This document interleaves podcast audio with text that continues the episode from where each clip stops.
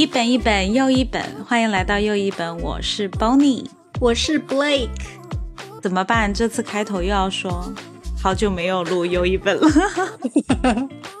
这次确实有点太久了，隔了几个月，两三个月了吧？有三个月了吧？哎，你要不要说一下我们读的这本书叫什么？还没告诉大家。我们这次要聊的这本书就是《耶路撒冷三千年》。反正我能接触到的中东这一块很少，但是我又觉得它又很神秘，就像耶路撒冷，就是三教的圣地，每年朝奉的时候就拥在那么小一块地方，就是想它有什么魅力能够吸引到那么多人来朝拜它，就密密麻麻的就已经挤满了。而且麦加也是啊，麦加是伊斯兰教的圣地，但是以前伊斯兰教他们也是拜耶路撒冷，对他们来说耶路撒冷也很重要。我觉得为什么我们想读这本书的原因，就是选定这本书的原因，是因为我们对中东的历史其实还是很感兴趣的，就觉得跟我们平时的生活能接触到的东西实在是太不一样了。之前的话，我们的宗教体系也跟他们是不一样的。像我们读完这本书里面提到的几个宗教，它其实都是一神教，但是我们习惯的都是多神教，各个神他们负责的板块都不一样。比如说，我们搬家会拜灶神，然后春节的时候会迎财神，对吧？有个玉皇大帝了，但是我们一般都不会拜玉皇大帝。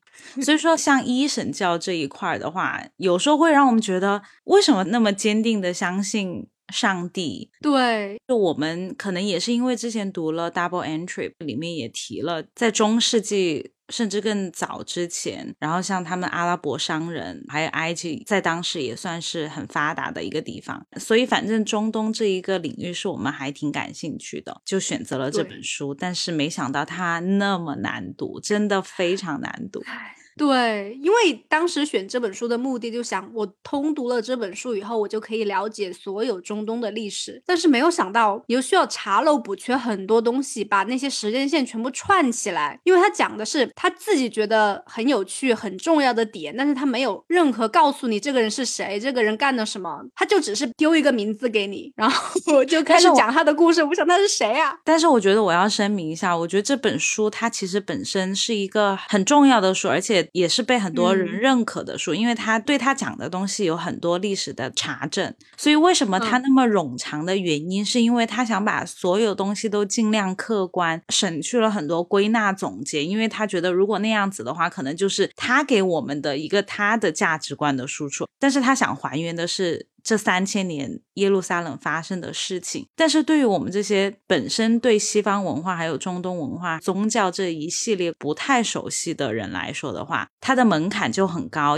他给我的感受就很像我的历史老师，他带我去参加他跟其他历史教授的饭局。他平时跟我们上课的时候，我觉得我都听得懂他们说话，但是突然他跟他的另外一位历史友人在那里讲。过去发生的事情，然后他们用的词汇还有省略的东西，跟他在课堂上讲的东西就完全不一样了。所以说，你如果只是一个非常小白的人，在旁边听，就会听得一愣一愣的，就是这种感觉。所以这本书不建议给初学者读，真的要有一点基础知识，对中东有一定的了解的人读起来才会比较顺一点。对，除非你想像我们这样挑战自己，查漏补缺。对对，而且我记得在开始的时候，我们才读这本书的时候，我就跟 Blake 说。啊，我读不了了。对当时已经读了一段了，他就还跟我总结了，读起来都非常的吃力。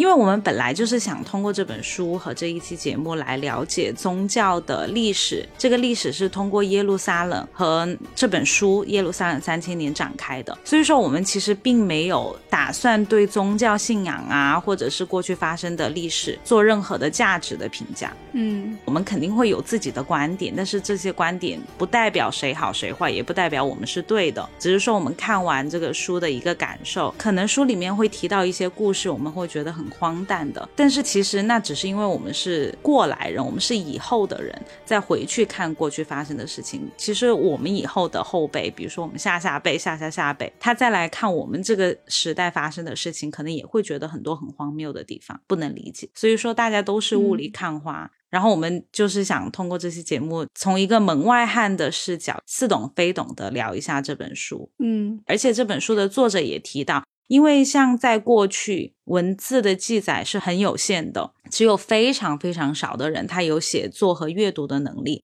那这些人呢，就是给帝王工作的。他们就负责记录和保存当时的档案。那后来呢，又被考古出来的历史材料就变得更少了。再加上早期的历史学家拿着这些很有限的历史材料做了很多加工的诠释，所以说有时候我们读的东西它会有一些偏颇，就是我们理解的东西也是受限于过去别人给我们解释的东西，还有被发掘出来的历史材料。所以说，如果你听我们的播客，就像作者他建议。读者读他的书一样，就是你在听的过程当中，我们希望你要自动的加入很多也许、可能。嗯，你之前有接触过有宗教信仰的人吗？因为像欧洲这边信基督教的人比较多一点，像我以前的那个经理，觉得他就是我应该怎么说？他算很虔诚的基督教徒吗？就我以前的经理，嗯，他会把他是基督教徒这件事情挂在嘴边上，但是你知道基督教徒。有一些观点好像在我们看来没有那么包容，就是他有一点排斥同性恋群体。嗯，不是所有基督徒都反对同性恋，这要看他们是怎么解读圣经的。因为有些人就会解读出来说上帝是不允许有同性恋的，但是有些就会觉得其实上帝根本就没有说这个话。比如说，我们聊到基督徒，我们很容易就是说，好像基督徒都是这样。但是其实基督教它下面有很多小的教派，就比如说，它还会以教堂为单位。我去这个教堂，我就会一直去这个教堂。然后每个教堂他们宣扬的东西或者他们解读的东西，可能都会有出入。基督徒其实他们每一个星期都会有圣经学习，不管你是小朋友还是你成年之后，他会有一个 community。就比如说我是。以这个教堂为单位的这个教堂里面，它可能就是有少年组、青年组、成年组。然后，因为小朋友都比较玩得到一块去嘛，你们就可能每个星期的星期五、星期四就你们自己定，选一天在谁的家里，大家一起学习圣经，然后把圣经里面的东西拿出来讨论。因为我为什么会了解这个，是因为我在念大学的时候，我有一个很好的朋友，他是基督徒。我是一个还挺愿意去了解别的东西，虽然我从来不觉得我会有信仰，但是我会很好奇，为什么他们就觉得上帝是真的？因为在我们这种比较唯物主义 长大的小孩来说，就是我现在可能已经很可以理解了，但是我记得我小时候其实觉得很神奇。我们小时候可能从来都没接触过，所以当时他就问我要不要去参加他们的圣经学习的时候，我就欣然接受了。我还真的跑去学习。我每个星期五的晚上，我就跟我同学去他教会另外一个大学生的家里，当时可能就十几二十个人。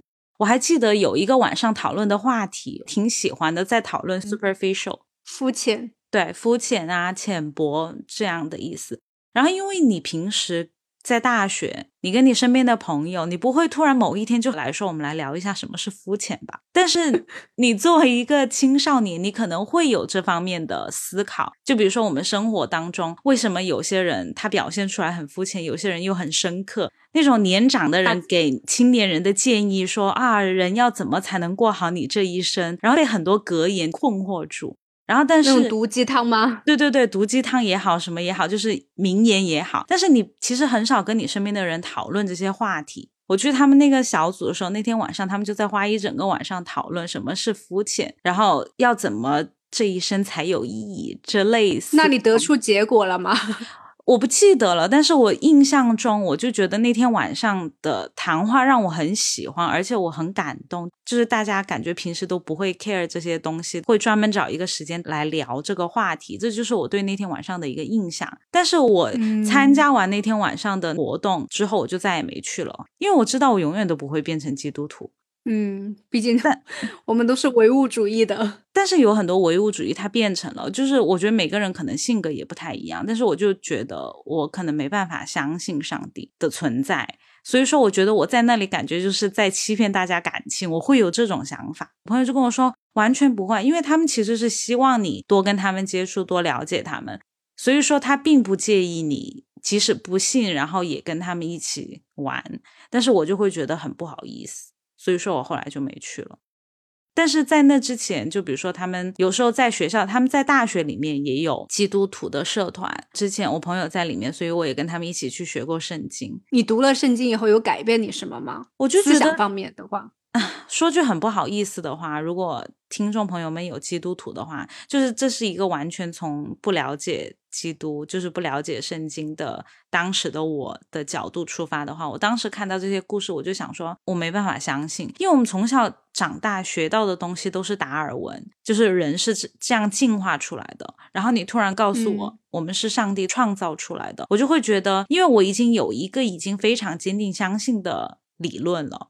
然后你突然蹦出来嗯另外一个理论，我是很难说，嗯，对我相信这个，你懂我意思吗？我完全懂。对，所以说我当时跟我朋友去参加了很多他们教会的活动嘛，我还跟他们一起去 camping 过，因为他有时候会 encourage 你，比如说你旁边的人，你跟他们聊聊天，可能给你们一个小的话题，然后你们聊。然后我经常都会问别人的一个问题，就是你是怎么就是开始相信上帝的？他们不是从小相信吗？就像或者是家里人本来就是基督徒家庭，然后从小就把他带去教会这些。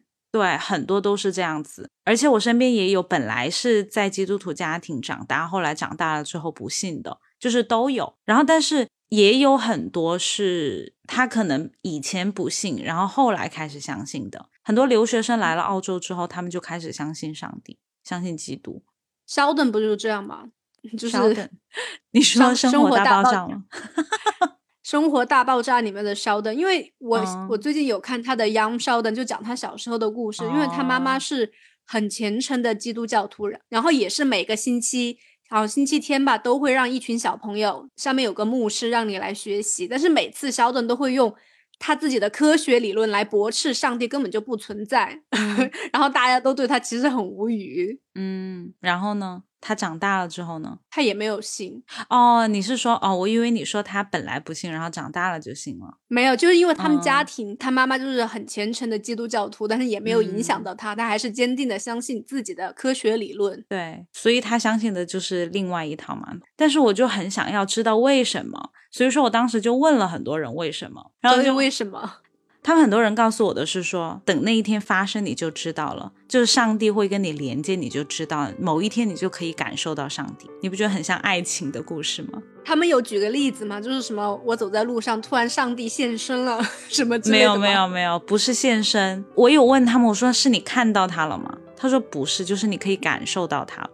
当然每个人可能对每个人可能不一样，但是我当时就是没有办法相信我有一天可以感受到。嗯，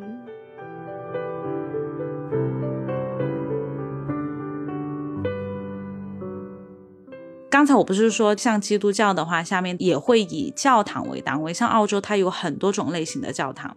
你你想象中的教堂是什么样子？什么叫我想象中的教堂是什么样子？你对教堂的刻板印象是什么？超挑高的 那个，感觉怎么是豪宅？听起来 对，就是超挑高的那种很，上面有很多那种不同颜色的玻璃，然后有很多嗯浮雕。我可能接触到的，就像什么西敏寺教堂啊，或者是像在梵蒂冈那种天主教堂，就是旅游胜地，对。然后但是也有很多小教堂嘛，就是那些就是真的，它有一个 community，大家每个星期都去做礼拜的那种小教堂。我们对教堂的理解可能就是大家去那边唱圣经的歌啊，在那里做一些祈祷的这些仪式啊。但是你知道，我之前有被骗去过一个教堂，它是一个很新型的教堂，他们放的都是摇滚乐，歌颂 就是他们的圣歌，真的。他们的那个教堂根本都不是我们想象中你说的那种，就是很西方的建筑，它就是对，嗯它就是像一个在一个就是很普通的楼里面，也是挑高的啦，也是高的那种一个空间，就像看演唱会一样，上面在放很绚烂的灯光，在那弹吉他，有一个 band，然后下面就大家跟着一起唱他们的歌。那很这新式哎，我觉得非常新式，而且他们我不知道他们是不是主攻，因为我不在他们内部。但是像他们经常出现的地方，就是会在学校附近，而且他们很喜欢 approach 留学生，因为他们可以提供的，像这些教会，他们可以提供的就是一个 community，让你有一种归属感。所以说他们也吸引了很多留学生去。然后我当时为什么会去，是因为我当时在大学里面，我有参加一个校友的那种活动，就是学校他会帮你跟之前的某一个校友，让你们建立联络。然后他会在你之后的就业啊、找工作方面给你一些帮助，给你一些建议。后来我找到工作之后，我们其实很长一段时间没有再见过面了。有一次他就联系我，他说：“哦，那我们要不要聚一下？”他说：“我好像听说那边有一个类似于嘉年华，他封一个街区，在里面摆一些游乐设施，我们要不要去那边吃一点东西啊，见见面？”我说：“OK 啊。”然后我去了之后，就发现是他们教会做的活动。然后他就把我拉到里面去，对。然后我当时其实有一点不开心，因为我觉得你直接告诉我，其实也会来见你的。但是你用这种隐瞒的方式把我叫过去，那他们这种是有提成吗？为什么要用隐瞒的方式把你叫过去？他不是有提成，他是嗯，因为我觉得可能大家对宗教也是有刻板印象或者一些偏见的。嗯，他觉得。你对我们有偏见，不是因为我们不好，是因为你不了解。所以说我只是需要找到一个机会，让你看到我们平时在做什么。我们是很 friendly，我们是很好的。但是我觉得他们可能会担心，他们用那种很直接的方式邀请你，你不会去。哦，嗯，像教堂，它其实也发展出很多不同的类型。如果你去一个教堂做过礼拜的话，其实我觉得有时候听他们的圣歌还挺感动。虽然我不是基督徒，但是我有时候。在那边听他们唱歌的时候，我会很感动，就是我会哭啊！为什么？你听到大家都在唱，就是他们非常真心真诚的，然后投入进去，你可能被他们的那种情绪感染到了。那那你看学校的合唱比赛，你会哭吗？我很久没看学校的合唱比赛了，但是我觉得真的还挺感人的。所以我觉得他们有自己宗教的力量。你想要不然犹太人他们都已经流浪两千年了，但是他们还是沿袭在两千年之前的一些习俗。其实有些人他没有宗教信仰的人，看有宗教信仰的人也会带着偏见。但是我觉得有时候你跟他们聊一下，会发现我们其实有很多共通点，就是我们做的事情都是一样的。就比如说，像基督徒，他们很喜欢祷告。你遇到什么事情，他就会说：“我我帮你祷告。”但是我仔细一想，其实我平时，比如说我要考试了，然后我就会双手合十，对着天空。那你拜的是谁呀？我不知道，我不知道。Nobody 想说，对我内心也会跟他 negotiate。如果这次让我过了，我保证接下来一个星期我都不吃垃圾食品之类的。你懂吗？就是你感觉好像在跟一个人对话，只是说我们没有一个很确切的人。我觉得这可能是人类一个很原始的需求，就是我们需要一份安心。就现在都喜欢临时抱佛脚，来祈求一个对但想要得到的结果。对，但是你像现在，即使我们生活已经 COVID 之前吧，我觉得现在世界有点混乱。但 COVID 之前，我们其实也是生活是很有秩序的。但是当我们出现一个我们不可控的东西的话，我们就很希望祈祷有人可以帮我们。然后，但是在过去的话，我觉得这可能就是跟宗教起源很有关系的一个点，就是我自己理解的一个点，就是我们有这种原始的需求，我们需要得到谁的保护，告诉我们之后。未来会一帆风顺，会比较平稳，你担心的事情不会发生，我们就可以得到片刻的宁静。嗯。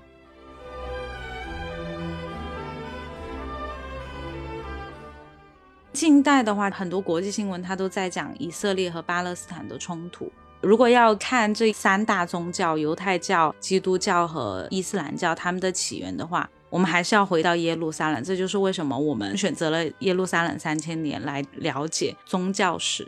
其实我觉得，如果你了解这段历史以后，可以很明了的知道，就像我们新闻里面经常会提到的以巴冲突，或者是叫巴以冲突。如果你熟读了这一段历史，了解了犹太教或者是基督教、伊斯兰教他们的一个宗教历程以后，你大概就可以了解为什么他们一天到晚冲突那么多，就矛盾。就有一点不可调和在里面，对。而且我们一开始也是想说，看了这本书，我们应该就知道原因了，知道怎么解决了。但是越看越觉得啊，解决不了，无无解，就有一点解。而且你知道，因为巴勒斯坦和以色列现在冲突很严重，同时大家也在抢耶路撒冷。我不是读这本书的时候会翻地图吗？在 Google 和苹果地图上面其实是看不到巴勒斯坦这个国家的名字的啊，真的吗？嗯。你如果搜巴勒斯坦，就如果你在世界的另外一个角落，他会把你拉到巴勒斯坦那个土地上面。但是你知道，比如说我搜中国，他会把我带到中国，然后他会写一个 China，嗯，但是他没有巴勒斯坦，但是周围其他国家的名字都有。所以美国政府承认的是以色列共和国。我不知道跟这点有没有。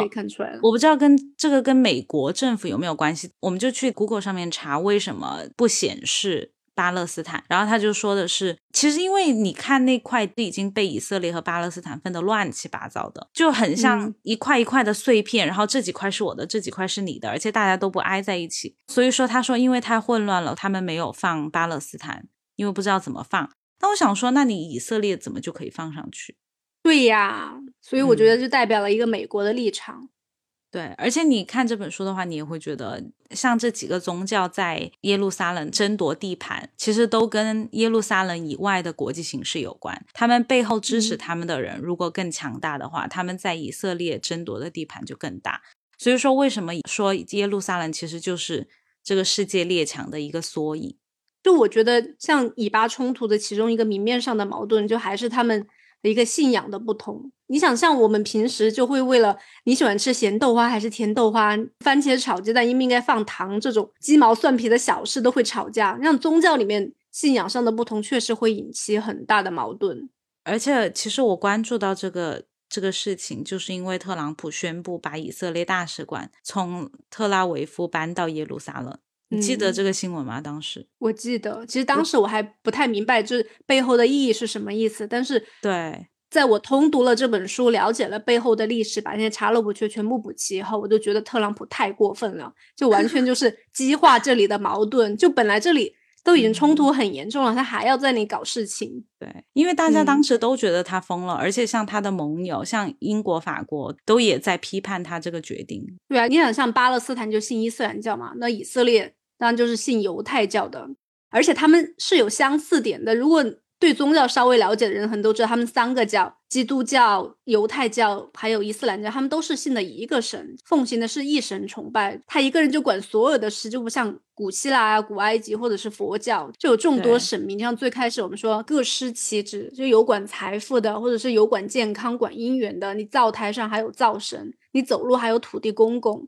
反正这样也有好处，就是你拜他一个人就够了，就方便管理一点，不然大家就各拜各的。但是对于这个神，就很多条条框框的定义，他们都有自己的解读，就认为对方才是错误的解读。就像你刚刚不是说基督教，他们每一个教堂里面的教义信仰都有点稍许不同嘛对？他们都已经跨越整个教派了，就肯定不同的地方还会更多，所以矛盾点就慢慢的这样浮现出来。嗯，而且经过几千年的演化，大家的行为啊、习惯啊都不一样。你看，嗯你其实一眼就可以看出来谁是犹太教的，谁是基督徒，然后谁是伊斯兰教。基督徒看得出来吗？外表？他跟他们两个不一样，就看出来了。但伊斯兰教哦，可能他们有的女生会绑头巾，是不是？嗯，对。嗯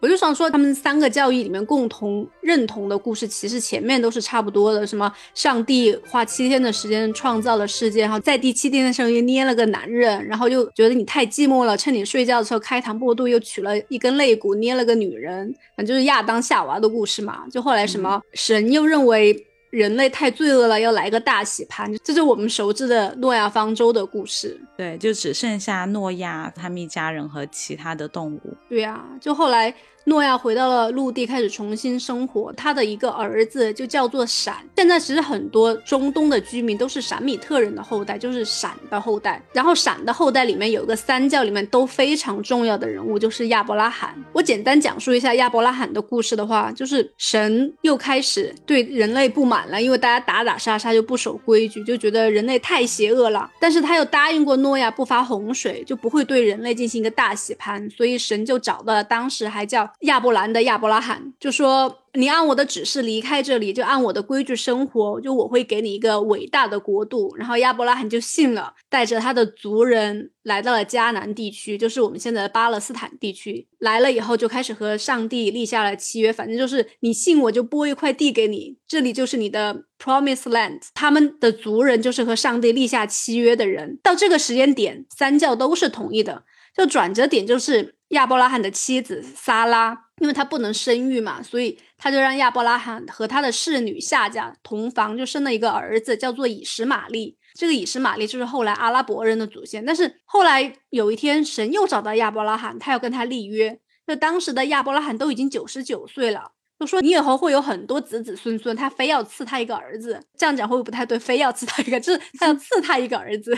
而且其实他生以实玛利的时候，他已经八十几岁了。对呀，他九十九岁的时候，萨拉都已经九十岁了。按我们现代人的说法的话，你九十岁怎么还可能生得出来孩子？我先在这里讲一下，讲的这些故事就是圣经里面的故事。三大宗教他们都相信这个历史，就是人类是怎么创造的。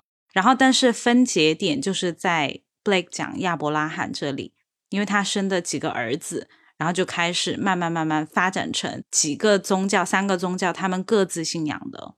嗯，我觉得不只是圣经，其实像犹太教的他的塔纳赫，还有伊斯兰教的古兰经都有记载这一系列的故事。伊斯兰教和基督教他们的圣经和古兰经都是在犹太人的塔纳赫基础上面写出来的。就他们认同塔纳赫的一部分，但是像古兰经的话，只认塔纳赫的前五章，到后来什么摩西出埃及到之类的，后面就开始有点不太一样了。嗯嗯，反正就是当时九十岁的萨拉，没多久还真的生了个儿子，叫做以撒。就我都赐你儿子了。就所以你要向我保证，你你的后代都得信我。你现在住的这块地迦南，我就赐给你和你的后裔了。但是要怎么辨别谁是你的后裔呢？就我要在你身上做个记号，你们家里所有的男人都要接受割礼，就生下来的第八天就要把它割了。所以亚伯拉罕他让他全家都去割了。但是现在这个割礼好像就只是存在在犹太教，像。基督教的话，因为它这一部分都是在旧约里面，它新约废除了这一个怎么讲礼数嘛？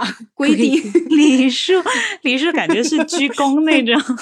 对，反正废除了，所以基督教就不用再割了。这里就有个分歧点，因为犹太教认为以实玛利虽然是大儿子，但是他不是神认证的。就要嫡出的才行，就是夏甲，就是那个小老婆生了以实玛利以后，一天到晚都在撒拉，就是大老婆那里瞎嘚瑟，在以撒的断奶宴上面。撒拉就要让亚伯拉罕把他们母子赶走，就以实玛利母子在犹太教那边就没有故事了，因为他们就去了很远的地方，受到了神的祝福，然后就没了他们的故事。但是在伊斯兰教这边就衍生出来了，他们母子就走了很远很远，走到一个地方以后，以实玛丽就口渴，他要喝水，他妈就到处给他找水，就遇到了天使，然后踩了一脚就变成了赞赞泉，围绕。这个泉水兴起的那个城市就是麦加，而亚伯拉罕他还来了麦加，和他们一起建立了一个圣殿。所以以实玛利是阿拉伯人的祖先，就是你刚刚说的，为什么麦加对于伊斯兰教来说也是一个圣地？反正真正点就是。神说他要和亚伯拉罕的后代立下约，但是这个后代是谁呢？犹太教认为就是以色列，而且他是有唯一性的，只和犹太人立了约。伊斯兰教就不觉得，就神也和以实玛利立了约的，就麦加的圣殿就是证据。我还没说以色列是哪里来的，就亚伯拉罕和撒拉的儿子以撒，他生了一对双胞胎以扫和雅各，然后他们长大以后。有一天，大哥姨嫂回来就打猎啊，累死了。他要看到一碗红豆汤，就让雅哥给他喝。雅哥就说。你要喝可以，你要把你的长子名分卖给我。姨嫂就渴的不行啊，拿去拿去拿去。雅哥就说不行，你要对天发誓。姨嫂对天发誓以后，就把长子的名分分给了他。就反正长子就代表一个家族，就可以继承所有的家产。反正神之前对亚伯拉罕说的话，就承诺的东西都会应验在长子身上。他爸以撒是不知道长子的名分已经被换了，但是他妈知道。但是他很偏袒他的小儿子，就帮他一起欺瞒他爸爸。在他爸临终的时候，就让雅各扮成姨嫂，得到了他爸的祝福。反正都双胞胎。对啊，他大哥知道就真的气疯了，他要杀死他弟，所以他妈就让雅各赶快去跑去哈兰投靠你舅。到了哈兰以后，雅各有 有一天 突然变成那种很很生活的电视剧，国产电视剧，快去找你舅。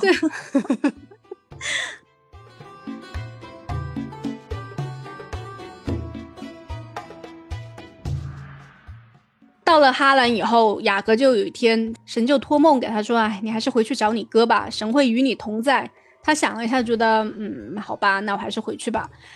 他还是希望得到他哥的原谅，但是回去的路上就遇到一个 nobody，不知道是谁，就非要跟他摔跤，就从晚上摔到了早上。最后那个人捏了一下他的大腿就要走，雅哥就非要拉着他说：“你不能走，你不能走，你不给我祝福，你就休想离开我。”他为什么？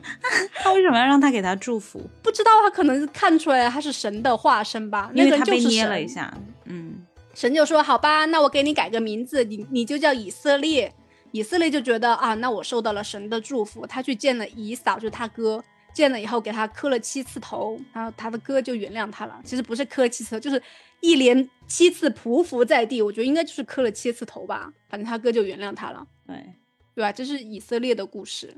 然后后来以色列他的妻妾们又生了十二个孩子，其中就有一个约瑟是他最喜爱的，所以就遭到兄弟们的嫉妒，就趁着月黑风高就把发卖到了埃及。但是约瑟到了埃及以后，就凭着自己超高的解梦能力，就得到了法老的赏识。后来迦南又发生了饥荒，就以色列打发他儿子去埃及买粮食。就约瑟就认出了他们，也不计前嫌帮助他们，就所以以色列就带着他们全家七十口人都来埃及住，然后法老也很开心的接纳了他们，就还分了他一块地给他们住。就但是到了几百年以后，就到了最有名的摩西出埃及记，就是后来法老看到了以色列人在埃及。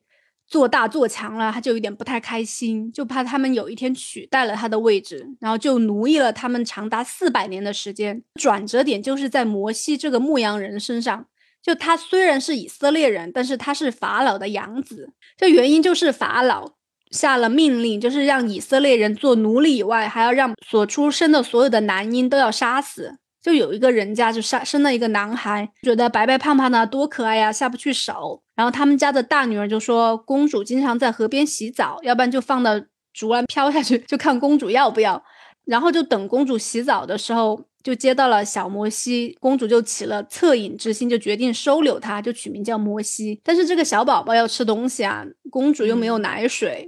于是摩西的姐姐又向公主推荐了他妈来给摩西当奶妈，就反正就正好嘛，他妈就可以光明正大的照顾摩西了，所以他就存活了下来。嗯，这个后来变成了很重要的人，因为他后来长大以后就看到一个埃及的士兵他在打一个以色列的奴隶，他就错手打死了那个埃及人，他就跑了，然后跑到了米甸的山上去牧羊，但是上帝就化成了。一棵燃烧的树就找到了摩西，告诉他：“你要回到埃及去，我的子民在那里受苦，我都看见了。你要带他们离开埃及。”那摩西就说：“那我这么一个人，我怎么去命令法老啊？”上帝就给他赐了三个技能，但是这三个技能其实没什么用，我也不知道为什么，就还是得上帝亲自出马。对呀，他出了杀手锏，就让整个埃及遭受了灾难，就出现了很多瘟疫。就还使出了天狗吞日，把太阳也遮住了。就因为他们信奉太阳神的，埃及就陷入了一片黑暗。最后法老没有办法，就说：“哎呀，走吧，走吧，走吧。”然后最后摩西就带着他们一群族人就走了。走到一半的时候，法老又后悔了，又跑来追他们，就追到红海边就没路了。摩西就举起了双手，用神力劈开了海，就等着他。就等他们的族人走过海以后，一讲到你不是特别信的地方，就特别明显，就已经 那种很戏剧性的声音就出来了。对啊，对，但是他们就是三教所信奉的故事嘛。我就是想，就等到他们族人都走过海以后，就大手一挥，海墙就倒了，就淹没了那些追杀他们的埃及人。就摩西就要带着他们的族人和神会合，就去他们的应许之地。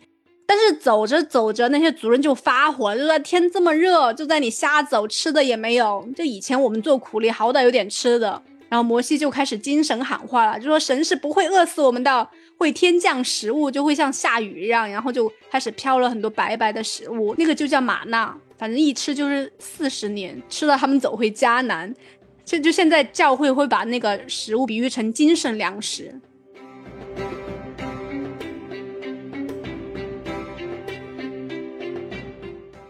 他们反正走了一路后，走到了西奈山，就和这群以色列人做了十条约定，就是后来的十诫。就前面两条就是说，除了我以外，你不可以信其他的神，就也不可以为自己刻雕像。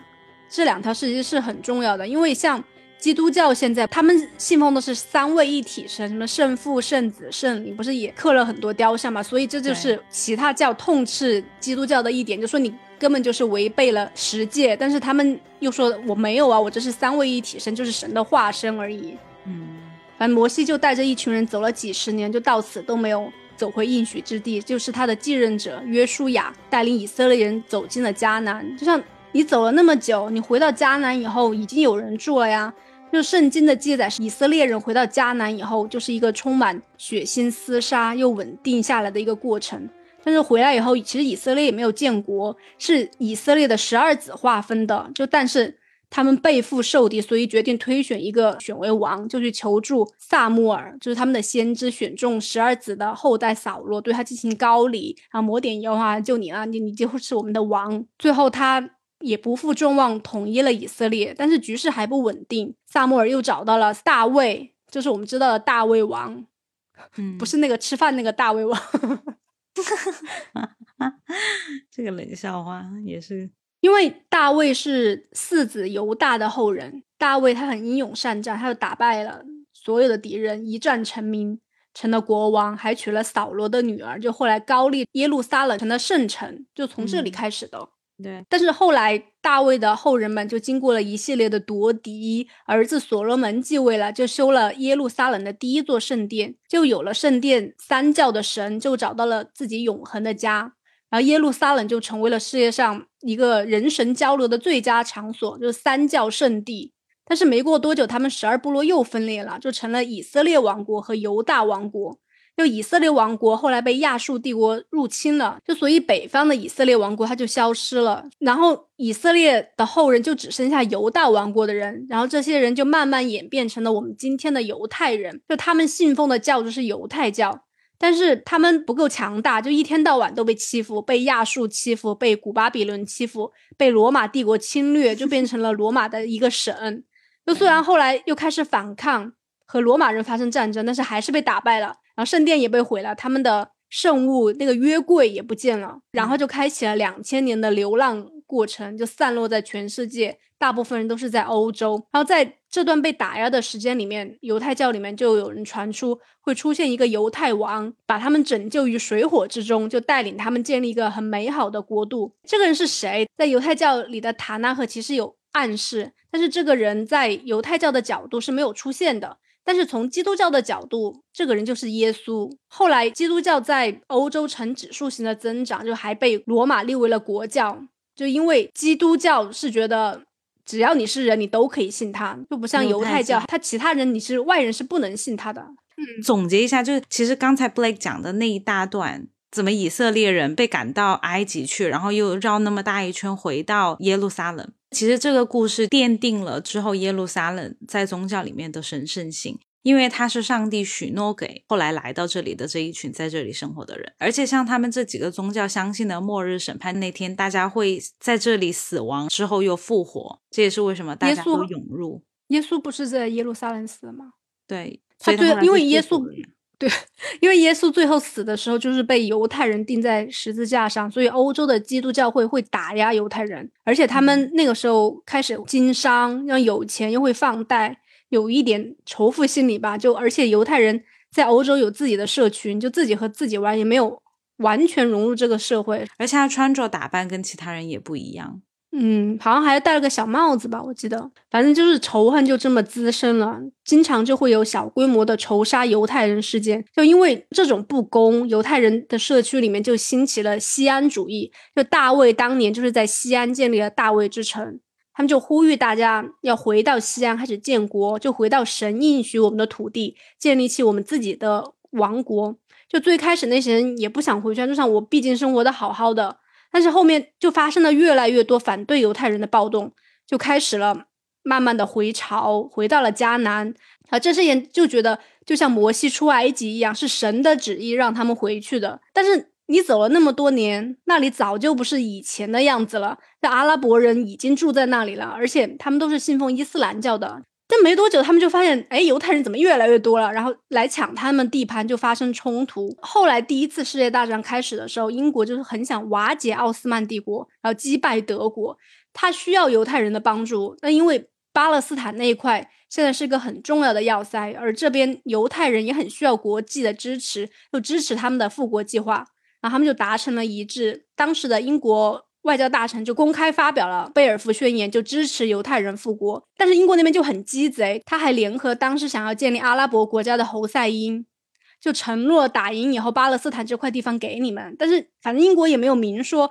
但是态度上是支持的，因为他还提供武器给他们，不然为什么侯赛因会帮着他们一起打奥匈帝国？到了最后一战结束以后，巴黎签订凡尔赛条约的时候，就居然他们欧洲几个国家就自己分了分了就算了，所以侯赛因才会气得跳脚，觉得你们这些西方帝国主义根本就不可信。然后我觉得从历史的角度上来看，犹太人其实是一个很悲情的民族，就没有。自己的一个国家就被那么多人打压，就二战的时候还被纳粹残害了几百万的同胞，就我可以理解他们那种很急迫的想要一个国家，想要复国。从信仰的角度来说，这是神和他们的约定。但是你离开了那么久，其他的民族人早就在那里生根发芽了。就从其他人的角度来说，犹太人的行为就是对他们的侵略。对，每一个都有自己的原因。对呀，犹太人觉得犹太人很委屈，因为在。中间 Blake 讲的那些帝国的纷争，因为很长一段时间他们都不被允许进入到耶路撒冷，因为对于他们来说这是一个圣城，但是他们连进去的资格都没有，都只能在城外或者在山上远远的看着他们的圣殿哭泣。后面不是还有一个很有名的哭墙吗？那个是后来的事情了。那个哭墙就是当时因为基督徒和伊斯兰教他们都已经达成一个比较稳定的一个状态了，所以说他们只是希望犹太人不要捣乱，就给了他们一块墙对着那个墙哭，因为那个墙对他们来说也是一个很重要的墙。在帝国发展的时间里面，他们消灭了无数的文化，无数的城市。我说的消灭不仅仅是把人杀了，就是当地的文明也不存在了。这也是帝国统治的一个方式。就是犹太人是一个非常特别的例子，他们已经没有自己的国家了，他们散落在世界各个地方，但是他们依然很清晰，我们是犹太人。就他们觉得他们自己跟别人都不一样，他们依然保留他们的语言、他们的文化、他们的穿着、节日习俗，这些都在。我觉得这个很难去评价，但是你看到这一点，你会觉得很难得、很不可思议。对，就让我感受到了真正宗教的力量。就而且虽然都已经没有国家了，就还是可以这么团结的回到当初就觉得神跟他们应许的地方，然后再一次建立一个国度，就顶着那么大的力量。对，而且恰恰也是因为其他帝王啊对犹太人赶尽杀绝，让他们离开本来属于他们自己觉得是上帝应许给他们的地方，所以在他们离开的时候，发展出了更多的习俗，让他们可以记得自己的身份。可能中间有很多演变的过程，但是像我们今天看到犹太人在澳洲，你平时可能会看到一些人头顶戴一个小圆帽，大概就知道他是犹太人。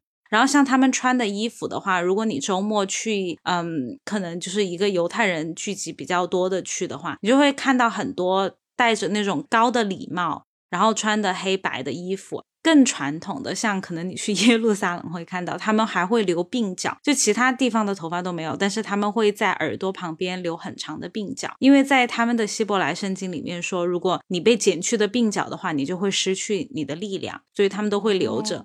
对，而且他的衣服的四个角落现在都还保留，会有流苏的那种吊饰，就是在提醒他们神无处不在。所以说，你想，就像我们平时换一身衣服都会觉得心情不一样，就所以服装啊，你周围的环境给人的心理暗示也是很强的。他随身穿戴的这些东西都无时无刻在提醒他，神与你无处不在。而且他们还会把抄写了经文的羊皮卷带在身上。你如果看过一些纪录片，或者说看他们祷告的话，你会看到他们有时候会在头上或者是手臂上有一个那种小匣子，叫经文匣，它里面就会有羊皮卷。他们整个文化都绑在他们的身上，所以说他不管去到世界的任何角落，他都带着他们自己的文化。对我还是觉得很震撼。对，所以你可以感受得到他们的决心。嗯，我觉得你再等个一千年，他可能还是想要复国。可能这也是为什么本来基督教跟犹太教又很对立，在欧洲很多人他们就更想阻止这一切的发生。但我觉得，像在二战以后，巴勒斯坦地区它不是犹太人暴涨吗？就让联合国不得不重视这个区域的矛盾，就为了缓解这个区域的冲突，联合国就提出，那不然你们就分地盘吧。但是站在阿拉伯人的角度上，他觉得这里明明是我们的家，你自己走了几千年，你现在跑来还经常欺负我们，你还想着跟我分地盘，那所以这就是为什么联合国在分割了土地以后。以色列建国的第二天，周围所有国家的阿拉伯人会同一时间揭竿而起。就是你说的神应许你们的地方，但是神也应许了以实玛利，就他们是我们阿拉伯人的祖先，你凭什么在这里？我们也要在这里。而且第二点，我就觉得英国人当初也答应了我们要建国的，你这个鸡贼英国佬就吃两头红利，就我们 肯定要消灭你这个西方帝国主义反动派派来的外来侵略者。就所以为什么这个矛盾？就没有办法调和，而且不是他现在巴勒斯坦变成那种小块小块的，他没有一整块，然后又被以色列全部包围了，就让他们也没办法发展经济，所以就矛盾就越来越严重，就导致了一直冲突不断。而且他们现在在地图上也消失了。对，那不知道在什么高德地图上会不会有？如果现在在国内的可以用到高德地图的，可以跟我们。讲一下，你可不可以搜到巴勒斯坦？就是你搜索的时候，它这个名字会不会出来？嗯，因为我记得好像巴勒斯坦在北京是有大使馆的，所以中国是承认巴勒斯坦这个国家的，就不知道它在地图上是不是有标注出来。但我想说的是，其实如果你觉得现在这个战争非常的残酷的话，你去看耶路撒冷三千年，这里面这三千年里面，感觉大家都没有歇着，都一直在残酷，就感觉这个城市里面的人一直被杀，而且。被杀害的方式极其的残忍，有些人他为了逃走，可能会把金币啊、值钱的东西直接吞了，就藏在自己的食道里面。对我当时好惊讶呀！我想不是吞金就会死吗？我当时第一反应是，对他们被杀的时候，别人就会还会去掏他们的肠子，就把里面的东西看一下有没有什么值钱的东西。所以耶路撒冷对于。有宗教信仰的人，特别是有宗教信仰从来没到过耶路撒冷这个地方的人来说，它是非常神圣的。他可能在他的心目中是一个白莲花一样很纯洁的一个形象。但是，当这些信徒可能放弃一切，因为有些人他的目标、他的追求、他人生的意义就是死在耶路撒冷，他可能要抛妻弃子，放下他生活的一切，来到耶路撒冷。结果他会发现耶路撒冷跟他想象的完全不一样，因为在这个历史的很长一段时间。其实他非常的贫困，特别是在那里生活的犹太人，就是贫富差距很大。但是这个大可能跟我们今天说的大还不一样，各种被奴役、被压迫的人，还有很多妓女，就是整个城市非常的乌烟瘴气又很臭。就有一个词来形容那些为了他们的信仰来到耶路撒冷患上的一种病，叫耶路撒冷综合症。书里面的解释就是，这是一种因为接近圣地耶路撒冷而而产生的与宗教刺激相关的精神代偿失调。嗯，因为你想，你渴望了一生的东西，你突然有一天得到它，你发现它跟你之前付出的努力、想象的画面完全不一样，所以这些人就疯了。就很多人到了耶路撒冷就疯了，崩溃了。对，嗯。但是我看现在的耶路撒冷其实已经变得干净了很多了。对，很旅游化了。对，就是一个旅游城市，而且因为它不是一直被各个帝国占领嘛，大家兴盛的时候都想来拥有耶路撒冷。因为你要，你突然发动战争，你要占领那么大面积本来不属于你的土地，你需要有一个很好的理由，然后耶路撒冷就可以变成他们一个很好的工具，来告诉自己的子民，我们是被神应许的。我们拥有耶路撒冷，所以说大家都想要来争抢耶路撒冷，因为这三个宗教后来也发展出了不同的建筑的风格，所以说你就会看到最早的犹太教修的圣殿，然后就被基督教修一个圣殿盖在上面，然后后来又有一个伊斯兰教的圆顶的这个城市，三个宗教各种风格的建筑都有。所以你读了这本书以后，你想去耶路撒冷旅游吗？我还挺想的。我想去看一下，我也是，还是很好奇。对，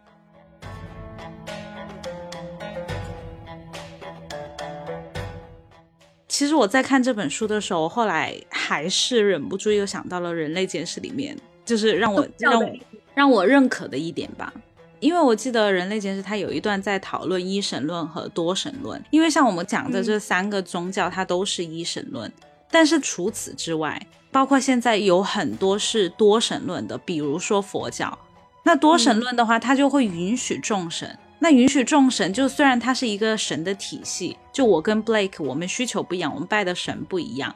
突然另外一个人他跑过来跟我说，他有一个他自己的神，我们就很可以理解。因为我们不会质疑他的神就是错的，我们的神就是对的。因为本来在这个认知里面，就大家都是拥有自己的神。一神论的话，你就必须有排他性，因为你只承认一个神，那别人跟你拜的是不同的神，肯定就没办法接受。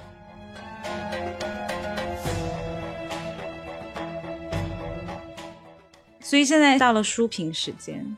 你对这本书打分多少？从几个维度吧，从你的你觉得这本书给你的感受怎么样？它的知识性，然后嗯趣味性这三个角度好了。其实我说实话，如果我对中东的历史有一定了解的话，再去读他那些故事，我觉得其实还挺有趣的，因为他就是真真实实从一个很客观的角度讲述了这三千年以来。在耶路撒冷发生的算是事无巨细的一些事情吗？小到可能他们家的家务事，大到什么历史事件，都很详细的记载在里面。而且他要做到尽量客观，但是史料又很少，他又不想添油加醋，所以说你有时候读他的故事在前面的时候会觉得没头没尾。对，这就是我想说的缺点。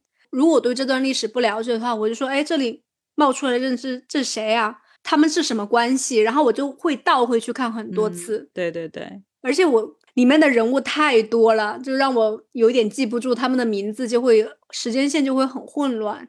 嗯，它很像你去博物馆，他们也不给你看图片，也不给你看那个展品，就把那些他们的 label、他们的故事全部摆在你面前，让你一个一个读，就把它读晕了。嗯，我记得上一次我读这种类似的书，就是小时候读的《上下五千年》。就我们的书还比他多几千年，都没有读的背景，可能是因为不太了解的原因吧。你想，你从小看什么电视剧，然后听老师讲课，就耳濡目染的就对这些历史有些了解。就中东耶路撒冷这一块，我们是完全的空白，就直接去看他的那些故事，就觉得这你谁啊？可能就像一个外国人他读，然后里面出现的 title 全部是格格阿格，然后什么。阿玛，他就想说这些是谁？可能就是哦，原来阿玛就是 father，还得记住这些东西才读得下去，要不然根本都不通顺。他们一来就读中文的，他们不是应该先用英文读吗？但你看他们翻译过来也是只是直译啊，像那些神教职员的 title，萨摩尔，对什么之类的，想说什么是萨摩尔，还得去查一下。对呀。所以说，我觉得，因为就是他知识有限，不是因为他的问题，是因为本来考古出来的东西，这些史料都很有限，你又想做到尽量客观，就要省去很多其他历史学家说出来的一些他们自己发挥想象说的话。那所以说，这也不能怪他知识性。我觉得五分的话，给他四分吧。嗯，我觉得知识性是够的。对，四五分，我觉得都可以。然后感受的话，一分。其实给一分这个原因也确实是我们自己的知识性有点缺乏，对对对，对中东的历史不太了解，对对对。然后趣味性呢，给个两分。哎，其实我觉得有些故事还挺吸引人的，就是他讲的那些一个片段一个片段的故事，就觉得哇哦，好奇特呀！像他讲狮心王的时候，对，就感觉像在听天文书一样，怎么这些人怎么都那么变态啊？会这样想，嗯嗯，还有那个西律王，我看到的印象特别深。嗯，对，所以说趣味性的话，那给三分，我觉得有四分。其实在我这里，哇哦，哦，我可能只有三分，那三点五吧，我们两个的平均数。对，嗯，好吧，那终于终于我们把这一期讲完了，我可以再也不用读这本书了。那好吧，感谢你的收听。呃，如果你喜欢我们的节目，请记得点赞、按桃心、留言，跟我们讨论。如果你听完这一期节目对这本书有兴趣的话，我们也希望你可以去看，不要被我们吓退了。嗯，那我们下一期节目再见吧，拜拜，拜拜。